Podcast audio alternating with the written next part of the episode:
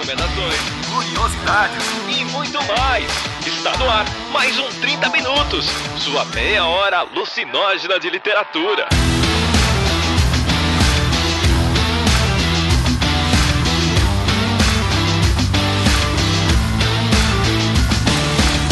Este é o 30 Minutos e eu sou Vilto Reis aqui na companhia dela que idolatra o filme e o conto que nós vamos falar hoje. Eu idolatro o conto, o filme não, o Vilto não presta atenção no que eu falo e vocês devem saber, portanto, que aqui é a Cecília Garcia Marcon em mais uma empreitada para fazer da literatura o nosso motivo de choro, porque é para isso que a gente tem existido ultimamente, tá bom, galera? Um beijo para todos. Não estou aqui só com o Vilto, porque não sou obrigada, não é? Deus me livre. E tô aqui com outra divindade diretamente do Vale, certo, Jota? Estamos estamos aí para isso, com Jake Gyllenhaal e Heath Ledger fazendo um ótimo par e se abanando junto com Jesus e junto com todo mundo que vai se abanar com a gente.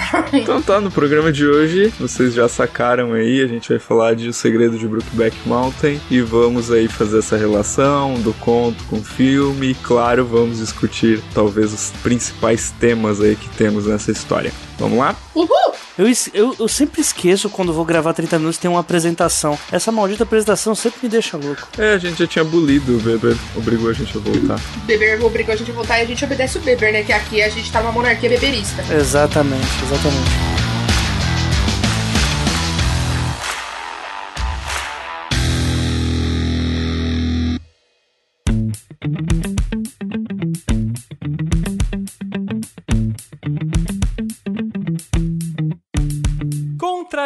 Que eu disse a vocês no ano passado, no episódio de Tropicália, nós temos um 30 minutos em janeiro. Eu sou o Luiz Beber, o editor aqui do programa, e vou já explicar para vocês o que aconteceu. Nós tivemos ali em dezembro de, do ano passado e início desse ano um pequeno crescimento no nosso apoio, e graças a vocês, ouvintes e ouvintas, que vão lá e apoiam a gente todo mês no PicPay, no Padrim, para além de ter conteúdos a mais, poder garantir né, a existência aqui do 30 minutos, tivemos o suficiente para garantir que a dívida está diminuindo e lançar um episódio em janeiro e em fevereiro. Então, gente, o nosso calendário está assim, ó. Em janeiro e fevereiro nós vamos ter pelo menos um episódio de 30 minutos. Março e abril temos dois episódios. E se tudo der certo, a partir de maio nós já vamos voltar com a nossa programação normal com 30 minutos toda segunda-feira. Vai lembrar que isso só vai ficar assim, só vai ser possível se vocês continuarem com a gente aqui todo mês, apoiando e escutando e divulgando o nosso programa. Falando em divulgar programas de podcast, eu quero falar das outras coisas que saíram esse mês aqui pelo site do Audiocosmo. Nós tivemos dois programas do Tocando a Vida. O Tocando a Vida é um projeto do Vitor Assis sobre música, escutar música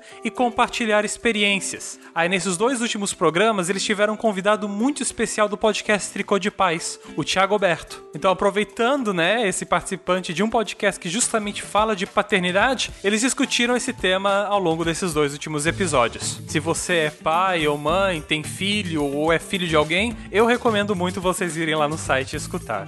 Além disso, a J Oliveira vai lançar uma coletânea de contos. A, através do desafio X Máquina, né, um projeto que começou aqui dentro do site, ele chegou lá na Flipop e fez um, uma programação, uma mesa muito parecida. Eles criaram uma história chamada de Unifenda, né, uma universidade foi criada a partir de uma fenda que dava poderes para as pessoas. Então vocês podem escutar os dois últimos episódios do Desafio X Machina. Um deles vai explicar como vai ser essa antologia e o outro já é o áudio dessa mesa que eles elaboraram essa história que vai ser a base para os contos dessa antologia. Vocês podem escutar tudo lá no site, são o episódio 6 e o episódio 7 do Desafio X Machina. Falando do AJ que também tá aqui hoje no programa com a gente, ele lançou um episódio muito bom dos 12 trabalhos do escritor. Se vocês não conhecem, esse é o principal projeto do AJ Oliveira, ele estava até ano passado no Leitor Cabuloso, mas agora para 2019 ele resolveu aceitar o meu convite de entrar para nossa rede de podcast também. E logo agora em janeiro ele lançou um dos melhores episódios, na minha opinião, do, dessa temporada dos 12 trabalhos, falando do fantasismo. O que, que é esse movimento literário, o que, que ele tem a ver com as produções de fantasia de brasileiros, porque ele é um movimento que a gente observa tão forte sendo produzido aqui, tudo isso de um ponto de vista bem acadêmico. Então, para quem gosta dessa discussão, para quem se interessa nesse assunto, tem aí o episódio 11 da terceira temporada dos 12 Trabalhos, penúltimo episódio dessa temporada dos 12 Trabalhos. E se vocês estão gostando do AJ, que a participação dele no 30 Minutos, eu tenho certeza que vale muito a pena para vocês irem escutar os 12 trabalhos do escritor, tá legal? Fiquem aí com o nosso primeiro episódio de 2019 do 30 Minutos, um episódio importantíssimo para discutirmos um assunto que está tão em voga nesse começo do ano.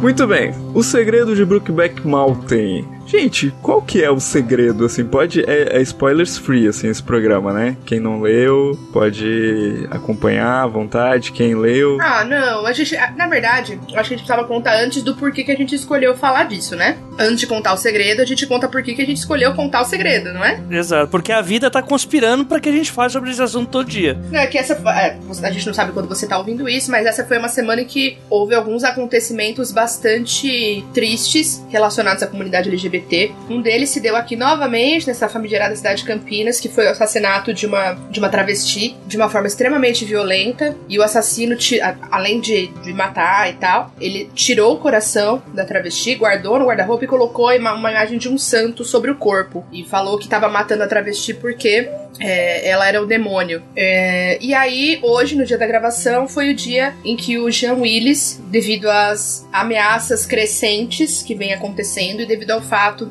de é, o Flávio Bolsonaro ter com, né, trazido para Brasília pessoas que estariam ligadas de maneira muito profunda ao assassinato da Marielle, trouxe essas pessoas para Brasília, então ele estava já temendo pela vida dele. Não se tratava mais só de, enfim, de uma implicância e tal. O presidente, o inimigo declarado dele há muitos anos, então o Jean Willis abdicou do seu, do seu mandato e não vai voltar para o Brasil. Então foram dois acontecimentos bastante graves em uma semana, fora tantos outros que têm acontecido, não é? E esse conto trata dessa temática de uma forma bastante especial. Então, quando a gente conversou, é, a gente acabou decidindo fazer esse conto e trazer ele para o podcast, que vai ser o podcast de janeiro, né? Que vocês já sabem que a gente está é, voltando progressivamente aí acho que já está contextualizado aí o que a Cecília falou, né? E é bem legal a gente fazer essa relação com coisas que vêm acontecendo, com problemas que vêm acontecendo, porque a literatura ela já precede, né? Tudo que vem acontecendo.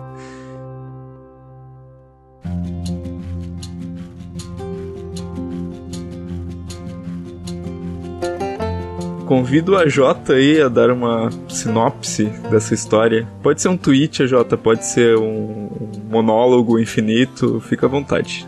Na, verdade, a história ela é bem. O, ela tem um roteiro bem simples. Né?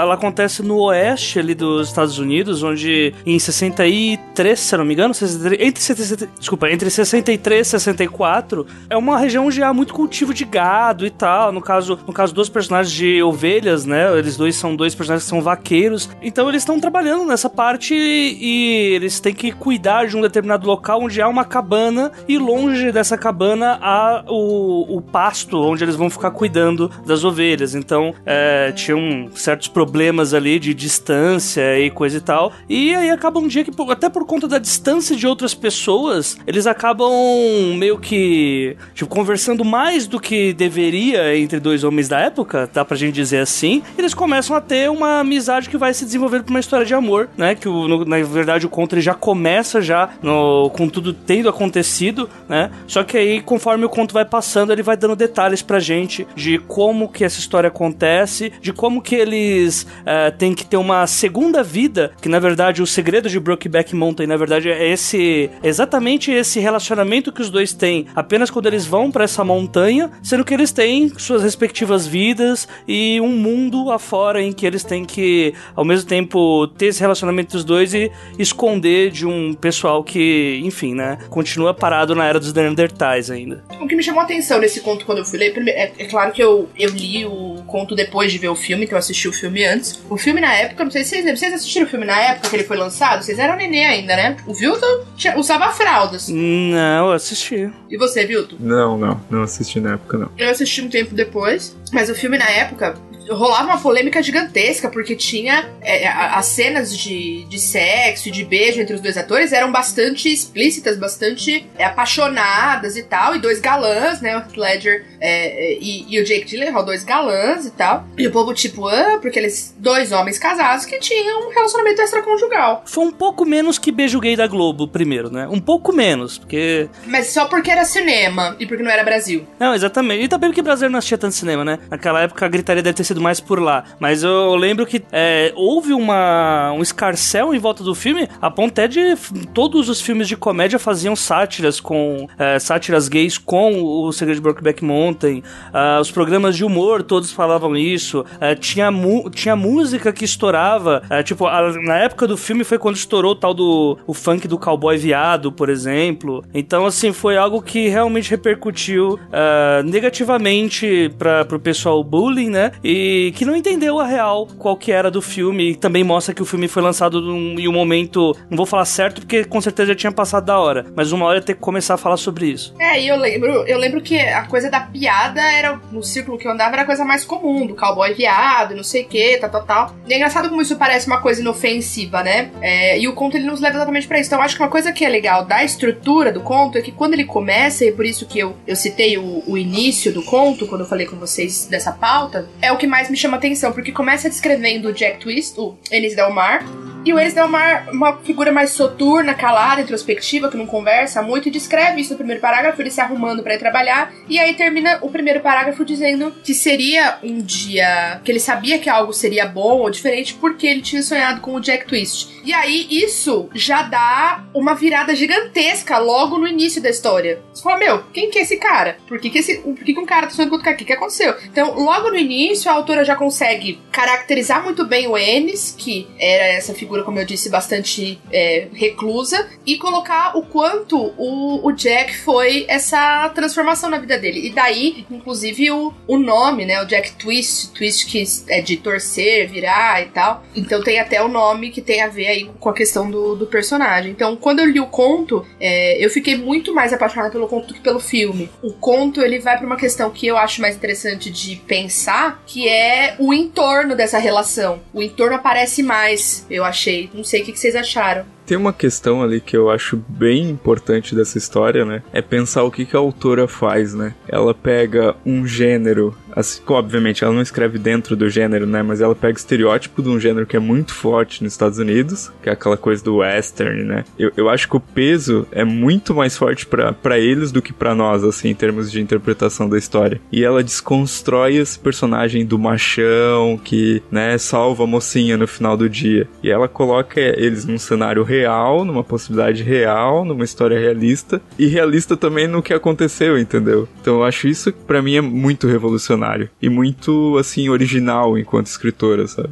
Esse conto ele é de 97, né? Na, na época, tipo, se a gente fala que a internet ela faz com que a gente é, cresça muito mais rápido e que o mundo comece a girar muito mais rápido ah, do que era antes da- desse advento, não dá nem pra imaginar quem, por exemplo, hoje a gente já tá vivendo com pessoas de 18, de 18, 19, 20 anos que nasceram né, em 97, 98, enfim, né? Quando a gente para pra pensar como era naquela época, onde era um assunto que o, o conto em si ele retrata muito bem a atmosfera, e acho que é provavelmente dessa parte que você tinha falado que é mais importante, Ceci, que é sobre o quão o assunto é tão.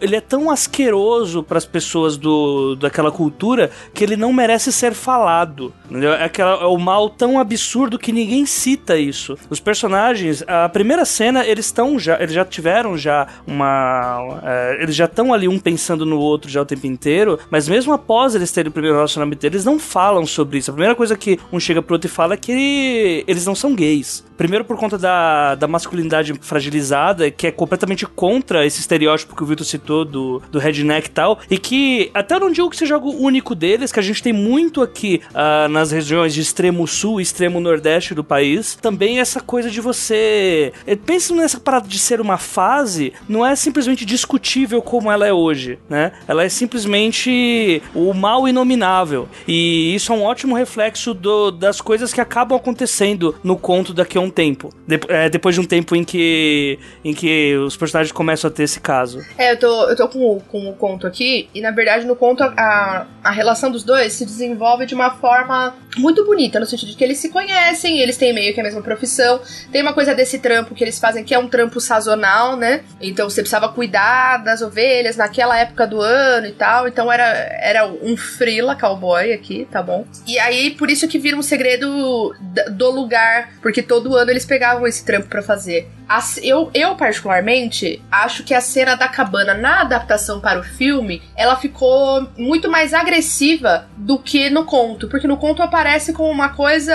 Ah, gente, quem nunca, não é? Quem nunca tomou umas e de repente ficou com uma pessoa e falava, ih, caralho, e agora? Somos todos. E foi, é mais ou menos isso que acontece com eles, porque eles estão lá, tramparam o dia todo, aí tomaram umas, e aí tava um frio do cão, e aí o, o Ennis, mais, não, eu vou dormir aqui fora, não sei o que, e o Jack, não, mano, pelo amor de Deus, ó, acabando aqui, dando aqui os dois chapados tal. E aí rola essa primeira aproximação deles é uma aproximação apaixonada, mas ela não é, pelo menos na minha leitura, ela não é tão agressiva. E eu acho que eu senti falta dessa delicadeza no, na direção do filme, assim, dos, dos atores e tal. Eu acho que o amor deles acabou ficando muito animalesco é, e pouco sensível em alguns momentos. E eu sinto no conto um amor muito profundo. Tanto que é, acontece o que acontece com, com o Jack lá no, no final. E o Ennis, ele não toca a vida dele, né? Ele guarda aquele sentimento de perda de luto pro resto da vida dele, né? Acabou, sabe? Ele perde o grande amor da vida dele ali. É, então isso é, isso é mais do que só um, um casinho ou do que os, a, a, expressão da sexualidade deles. É, é o amor mesmo que surge. E eu acho que faltou essa delicadeza. Esse, ela demora para aparecer no filme. E aí ela aparece mais no final. Eu acho que faltou um pouco desse, desse açuquinha, digamos assim, sabe? Por, né? O conto tem um pouquinho disso, na real, né? Porque assim, o Ennis, ele é o meio que o cara que. O Ennis é o cara que realmente é, é, dá pra gente dizer que ele seja bissexual, que ele é quem fala no conto, né? Pelo menos, é, acho que no filme também ele fala isso. Ele é quem tá vivo, né? Não, e também porque ele fala que ele, ele tem prazer com as duas, com os dois sexos e tal, e que para ele é muito mais fácil achar que aquilo é só uma fase, né, e tal. E aí, no, no caso, ele tem muito mais essa, esse pudor pra, com a masculinidade dele, né? Ele é o menos romântico ali da história. Então, até por essa cena do filme ocorrer uma coisa de época, né, que seria ali na década de 60, uh, eh, e por ser um, uma, uma parada de uma cultura mais, bru, mais bruta mesmo, mais chucra mesmo, eu acho que não tem problema ter essa, esse tipo de adaptação, né? Lógico que no, no conto, ao meu ver, fica muito mais romântico porque é mais poético e tal, né? Mas eu não, não vi tanto problema nessa parte, não. Apesar que, lógico, né, se fosse mais, mais aguinha com açúcar, ia ficar, ia ficar melhor porque a gente não, né? Você não sabe o que tá esperando no final, né? eu acho que são formas e formas, assim, sabe? Sabe? Eu acho que existe, principalmente do Ennis, no começo, uma resistência de falar da sexualidade dele. E aí a gente, que a gente percebe que o Jack é um cara que já é, teve relacionamentos com caras em outros momentos, assim. Sim, sim. É, então a gente percebe que porque o Jack ele lida do tipo, ah, tá, beleza. Porque a primeira preocupação do, do Ennis no dia seguinte era falar, viu, eu não sou bicha, não, não sou viado, não. E o Jack, não, eu também não, é só uma vez ou outra tal. Então você percebe que ele já lida com a coisa com um pouquinho menos de rigidez. Só que o Jack é o mentiroso, né? Ele é um mentiroso. Porque no, embaixo dos panos ali, ele já tá. Ele já tá, já tá vendo qual que vai ser o nome do cachorro deles, qual que vai ser a cor da persiana quando eles morarem juntos. Gente, né? o Jack, ele é o próprio meme. É assim, amiga, você não, você não tá criando expectativa, né? Claro que não. Aí você tem a tela do computador do tipo, fotos do casamento, ideias de decoração da casa. Claro que não. Eu não tô criando esperança, imagina, jamais. E o Jack, ele é essa pessoa. Gente, somos todos nós, tá? Todos somos Jack Twist, sinto muito. Ou já fomos em algum momento. Imagina, jamais. Com certeza. Nunca estaria criando expectativa. Quê?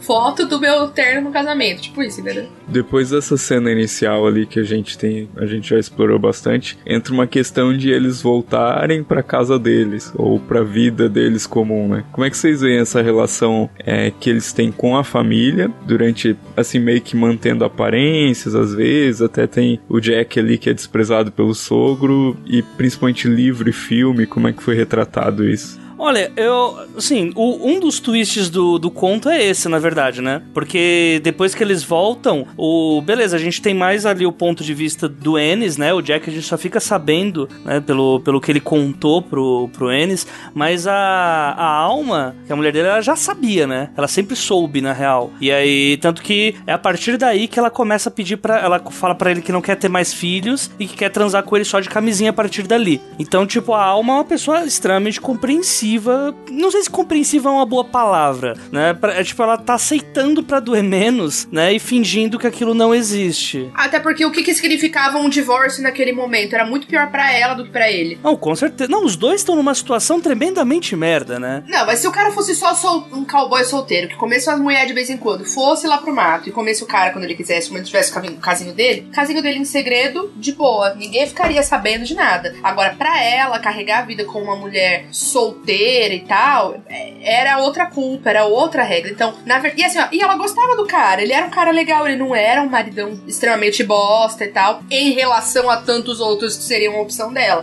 Isoladamente. não é digno de um biscoito, né? Mas. isoladamente, terrível. Porém, em relação a. nem tanto, entendeu? Sim, sim. Ela até dá algumas indiretas pra ele durante o conto, né? Mas é uma situação bem complexa dos dois, porque, inclusive, assim, para... a diferença que a gente tem na relação do Jack e do Ennis é que que, apesar do N ser mais bruto mesmo, ele tem o pé mais na realidade do que o Jack, né? Então ele tá, o tempo inteiro ele tá conversando, ele conversa com o, com o Jack, cara, não dá para manter isso pra frente porque as pessoas morrem, né? As pessoas que, que assumem relacionamento com algum cara morrem e, tipo, ele tá ciente de que se ele entra numa, numa parada dessa, o, é muito difícil ele, ele conseguir viver até os 60 por aí, né? Mas aí, quando a gente junta com a situação dos dois, além da a gente ter esse paralelo da, dela, que beleza, a gente tem toda essa questão da, da mulher solteira e tal, da mesma forma, se vamos supor, se a mulher dele descobre, ela cagueta ele, com ele acontece a mesma coisa. São os dois pontos assim, que mais sofrem na, na sociedade, na sociedade bem machista, são esses, né? Mulher solteira e o, e o homem afeminado, de certa forma.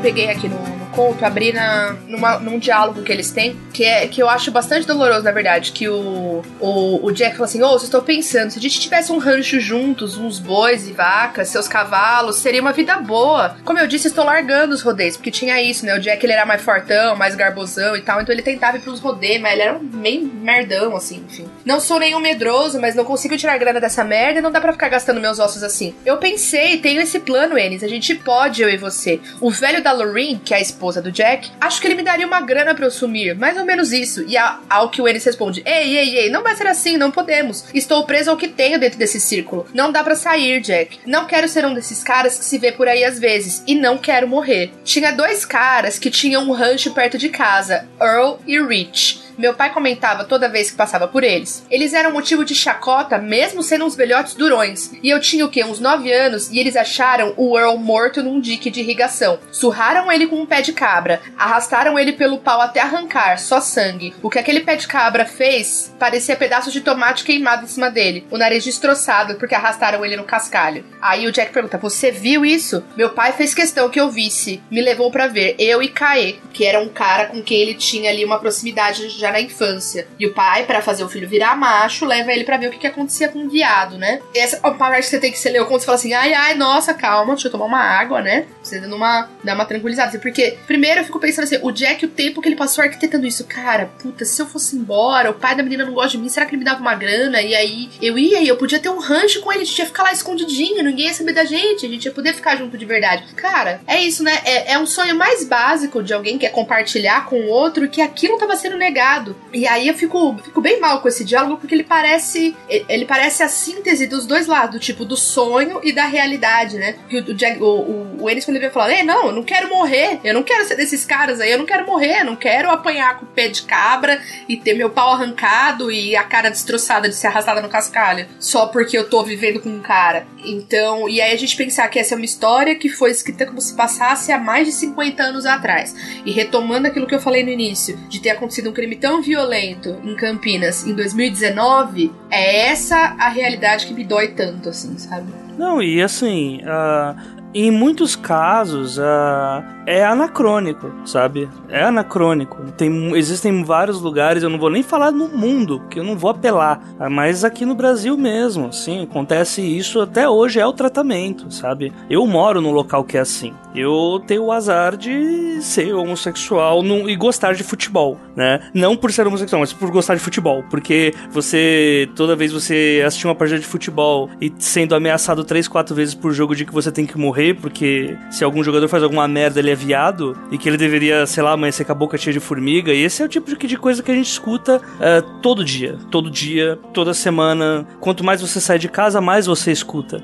Eu acho que essa parte do conto, ela, ela, ela choca principalmente quando você não conhece essa realidade, sabe? Não é bem complexo, mas a verdade é que quanto mais a gente fala sobre esse tipo de coisa, quanto mais contos como esse a gente tem, é, eu acho que é melhor realmente pra gente começar a compreender o quanto algo pode ser tão bonito e pode tão facilmente ser destruído por uma sociedade que não sabe né, o que tá falando, é, simplesmente tá indo por instinto, preconceito e por ideais que, sei lá, foram tirados do Instituto Meu Cu, sabe? É muito complicado. Eu eu, eu, eu tava conversando com a, com a Ceci mais cedo, que a gente combinou uh, dois dias antes da gente gravar esse podcast, da gente tanto assistir o, filme quanto ler o conto. E, sinceramente, sim, até pelo, pelas últimas coisas que têm acontecido, uh, eu consegui, eu li o conto porque ele é assim, ele é bem mais. Ele, ele machuca um pouco mais na, nas palavras, só que é por pouco tempo. O filme, ele é mais. Ele é, eu vejo ele mais visceral, eu, não, eu realmente não consegui assistir o filme de novo, sabe? É, é difícil, sabe? É bem difícil. Eu, eu queria muito poder dizer que, assim, é meio conto da Aya, sabe? Que, assim, você tá vendo um monte de coisa que, nossa, quem sabe isso pode realmente acontecer com toda essa potência se tudo der errado.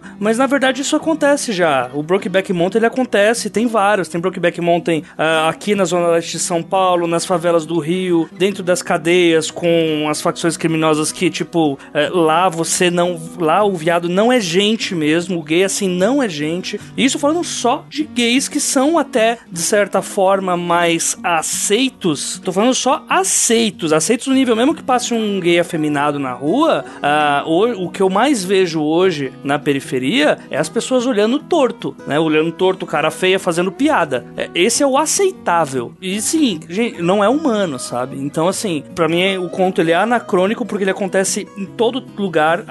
tipo, quanto mais é, brutalizado pela vida é o local, é, acho que mais isso acontece, sabe? Por não sei se por uma questão de instrução das pessoas, mas eu vejo que assim, na tal como o é esse o, o oeste americano, né, com seus seus cowboys e pessoas que são nunca foram famosas pela sua tolerância, aqui na, nas partes nas zonas periféricas, nas zonas onde a gente tem muito, muito onde a religião é muito forte, muito presente, ou locais onde você tem que não só uh, mostrar que você não tem que só ser homem, você tem que mostrar a todo ponto que você é homem, uh, você sair e de qualquer forma, de sair qualquer pingo dessa linha, uh, é a pior coisa que você pode representar para aquele povo e é um motivo bom o suficiente, sim, para que possam fazer o que quiserem com você e você não pode falar nada. Porque senão aí sim você pode arrumar problemas. Desculpa, palestrinha, gente. Surgiu uma coisa que eu fiquei pensando assim, né? É que, tipo assim, por mais que a gente tenha narrativas, tenha filmes, tenha contos, livros, romances, e... mas é ainda atinge uma parcela muito pequena, sabe, da população geral, né? E aí você tem uma cultura entranhada, né, de centenas de anos dessa intolerância e às vezes é um cenário, imagino que talvez o AJ possa falar melhor sobre isso, mas é um cenário meio desolador, assim. Se por um lado a gente tem é, agora esse assunto tá começando a entrar em pauta, tipo, ah, tá há alguns anos, tá, mas ainda de uma forma assim muito periférica mesmo, né, muito lenta. Por outro lado, ainda tem um campo assim enorme, né, para se conquistar.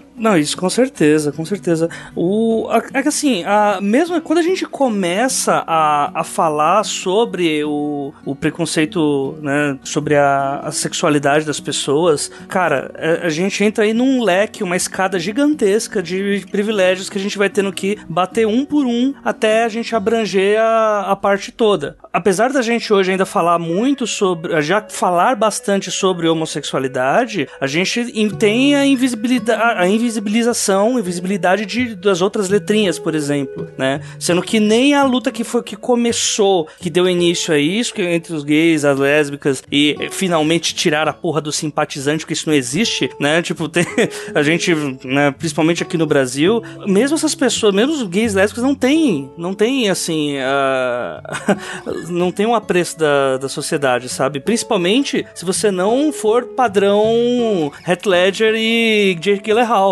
Então, assim, quando a gente fala sobre o, o, o gay, o, primeiro a gente tem o respeito ao gay classe média, ao gay que é, se tornou um sucesso, sei lá, chefe de uma empresa. Mas enquanto a gente tá falando por isso, falando sobre isso, tem o, o gay que é preto e tá se fudendo porque o negão tem que ser homem lá na periferia. A gente tem a, a mina que é a mina que é lésbica, é preta e tá se fudendo porque tem um monte de cara que acha que é frescura e é falta dela tomar uma rola. E aí a bissexualidade que é completamente invisibilizada, uh, com trans, acontece a mesma coisa. Então, assim, é uma luta que, às vezes, e assim, é, é até num tom meio desabafo, às vezes parece que é impossível, às vezes parece que tá realmente perdido, sabe? Mas eu, eu, continuo achando que quanto mais histórias, ainda assim, que, ainda que uh, seja de pouco em pouco, que pra gente ver, né, que o conto é de 97, o filme é de 2010, e parece que ninguém aprendeu porra nenhuma ainda com isso, né, porque este é o ser humano, eu acho que quanto mais histórias dessas a gente tiver, quanto mais a gente conseguir é, humanizar, mostrando para as pessoas que, essas, que nós existimos, é, eu, a tendência eu acho é que realmente isso diminua, sabe? E eu tô falando de uma forma até bem legal porque eu tô tô bem assim, desconcertado, sabe? Eu,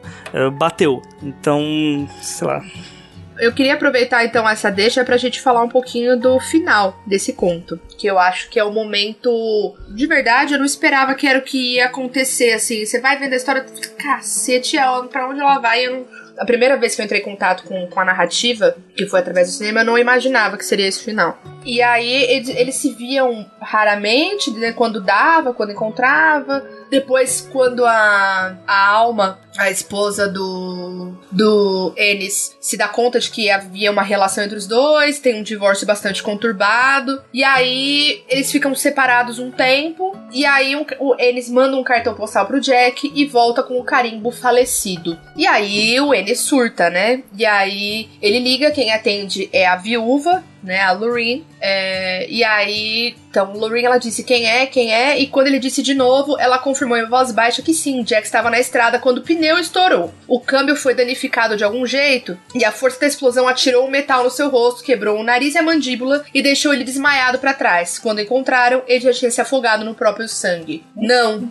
ele pensou. Pegaram ele com o pé de cabra.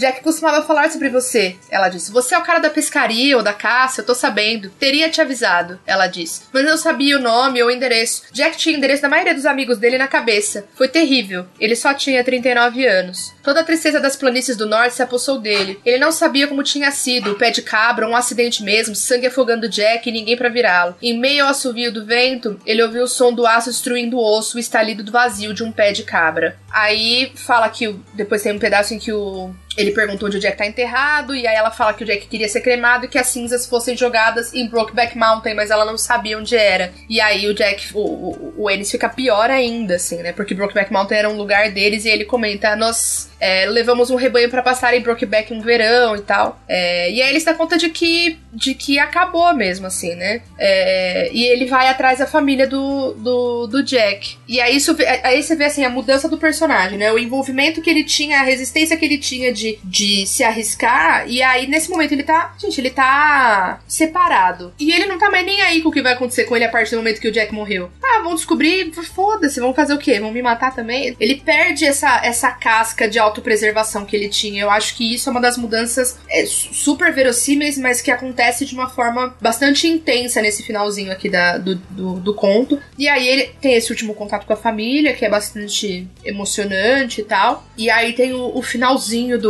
do conto, que aí, para mim, é a cena genial do filme. O, no filme o Heath Ledger tá lá sozinho, velho, largado, abandonado tal, no trailer. E aí tem, ele, ele só fica falando, Jack, eu juro. Ele conversa com o Jack nesse, nesse, nesse momento dele de, de sofrimento, assim, sabe? E aí, para mim, é a, cena, é a cena que acaba o filme e é, para mim, a cena, a, a, cena de genialidade que une as duas coisas de forma, de forma perfeita, assim. Eu achei que ficou bastante sensível e, e que mostra, na verdade, que se tratava de muito mais do que dois caras que queriam se pegar de vez em quando na montanha, entendeu? Que foi ao que a história ficou resumida. Houve um achatamento tão sério desse conto que, além de se perder a qualidade técnica da Anne Brooks, que não é por nada, galera, tá falando de uma vencedora do Pulitzer, tá? Brasil. É, além de se perder a qualidade técnica dela como, como narrativa, aí se achata uma história de amor a uma história de sexo. Né? Não que um seja inferior ao outro, mas é, é, houve um achatamento, houve uma exclusão dessa história. Por isso que eu acho que essa última cena, esse último momento é tão genial e é tão importante, sabe? Não, e tem, os detalhes desse momento são muito interessantes também, né? Porque assim, tudo isso ocorre depois do meio do conto, onde eles ainda têm um affair quando já não vão, já depois que o dono da, da, da fazenda das ovelhas descobre sobre os dois, ele, ele não, não os contrata mais. Então aquele, aquele lugar onde eles se encontravam, eles não vão mais se encontrar até, até nunca mais, né? Então eles começam a se encontrar em casa, indo pra motel e tal, né? E a partir daí o o Ennis ele dá meio que a última bota assim nele, né? Que é o último não. Quando é, que é quando o Jack ele fala, cara, já não aguento mais, a gente tá há 20 anos. Tipo, há, há 20 anos eu transo duas vezes por dia, é, duas vezes por ano com você. Então, simplesmente não dá. Ou para mim agora vai pra frente, a gente junto, ou, cara, eu preciso seguir minha vida. E aí é a hora que o Ennis meio que dispensa ele. E o motivo da morte dele é dado a entender que ele conseguiu. Ele achou uma outra pessoa e tudo aquilo que ele, que ele sonhava em ter com o Ennis, ele, ele quis fazer isso com outra pessoa. Ele tava, que ele tava tendo um casinho, né? Ele tava tendo um casinho com alguém que tava disposto a assumir isso com ele. Mas aí tem o. Ele, o negócio chicoteia, sai pela culatra, porque é, aí ele, ele é morto, porque fica claro que, ah, esse, esse acidente com o pneu não. Não, fica, fica claro que o pai dele que matou ele, de novo, né? Do mesmo forma que o pai dele é, mostrou ele sendo morto, mostrou ele matando os dois, os dois velhos lá, ficou claro que o pai matou ele também. Por quê? Porque ele chegou com um cara na casa e dizendo, falando essas besteiras, segundo a. a acho que foi. Quem falou que era? Era o pai ou, era, ou foi a mãe? Ah, ele, diz, ele disse umas besteiras sobre é, morar com outra pessoa aqui, cuidar de uma fazenda. Ele, chegou, ele contou todos os planos pro, pros pais. E foi, isso foi a causa da morte dele. Quando você lê as entrelinhas desse conto, você vê o tamanho da profundi a, a profundidade que, que ela chega assim, em de uma linguagem assim muito sutil. A genialidade desse narrador, né? Porque é um narrador em terceira pessoa que ele parece onisciente, mas ele não, ele não coloca tudo que ele sabe de fato. É, é um narrador muito inteligente, é um narrador muito inteligente que ela utilizou, assim. E eu queria dar destaque aos dois últimos parágrafos do, do conto. Naqueles dias, Jack começou a aparecer nos sonhos dele. Jack, do jeito que era quando se conheceram, cabelos encaracolados, sorridentes, dentes saltados, falando sobre se virar na vida e tomar suas próprias rédeas, mas a lata de feijão com as colheres sujas sobre o tronco também estava lá, com traços desenhados e cores berrantes, que davam aos sonhos aquele tipo de obscenidade cômica. A colher era do tipo que se poderia usar como pé de cabra. E ele acordava, às vezes triste, às vezes com aquele sentimento de alegria e libertação, o travesseiro às vezes molhado, às vezes os lençóis. Havia algum espaço vazio entre o que ele conhecia e aquilo que tentava acreditar. Mas nada podia ser feito, pois se não tem jeito, deve se aguentar. Gente, é, para mim essa é uma solidão profunda esse final, né? Porque o máximo que ele tem de qualquer possibilidade de alegria na vida dele é sonhar com esse homem que se foi.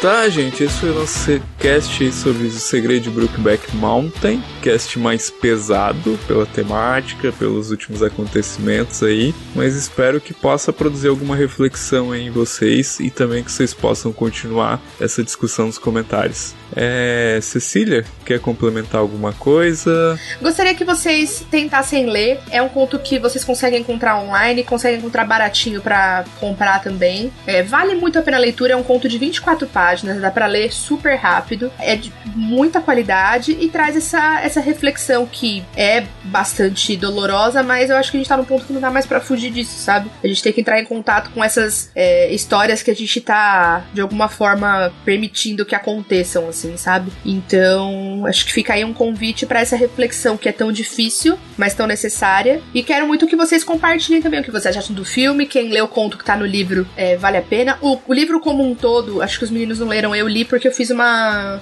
Eu ganhei esse livro quando eu fazia resenha pro Literatos ainda. Chama Curto Alcance e são várias narrativas no Wyoming. É um livro premiado, como eu disse, ganhou o Pulitzer, então vale a pena a leitura. Com quem quiser também se aventurar aí. Enfim, acho que é um momento de compartilhamento mesmo, galera. É isso. A Jota? Eu vou deixar uma diquinha para vocês também, até porque, uh, como é o assunto, como é a pauta, e muitas vezes a gente fala sobre esse tema sempre com um final triste, né? Até para colocar um pouco mais de alegria pro pessoal. Uh, o livro do David Levitan, que é Dois Garotos Se Beijando, é, assim, é, é um clássico já na literatura LGBT, e ele fala sobre várias histórias de casais uh, homoafetivos, bissexuais, uh, casais trans também, e sempre numa, numa pegada em que o narrador são fantasmas de pessoas que morreram de HIV no passado. Então são essas pessoas que estão narrando a história pra gente e contando na perspectiva deles o sentimento que aqueles meninos eles estão tendo ao se conhecerem, ao, ao lutar com determinados conflitos. Uh, então são vários, vários personagens uh, com histórias diferentes e com finais bastante diferentes. Vale muito a pena conferir, porque dá para ter uma visão bastante ampla de quais são os problemas não tão contemporâneos, vamos colocar assim, mas vamos lá, década de 90 e 10, do que as pessoas passavam sobre, né, com, quando tem esse tipo de descoberta. Então é isso, gente. Grande obra literária, grande filme. Se não assistiram, assistam. E se já assistiram, venham aqui discutir com a gente. Quem não assistiu pode também discutir sobre o tema. E essa discussão ela não pode parar até o nosso próximo programa. Valeu! Uhul! Tchau, tchau! É.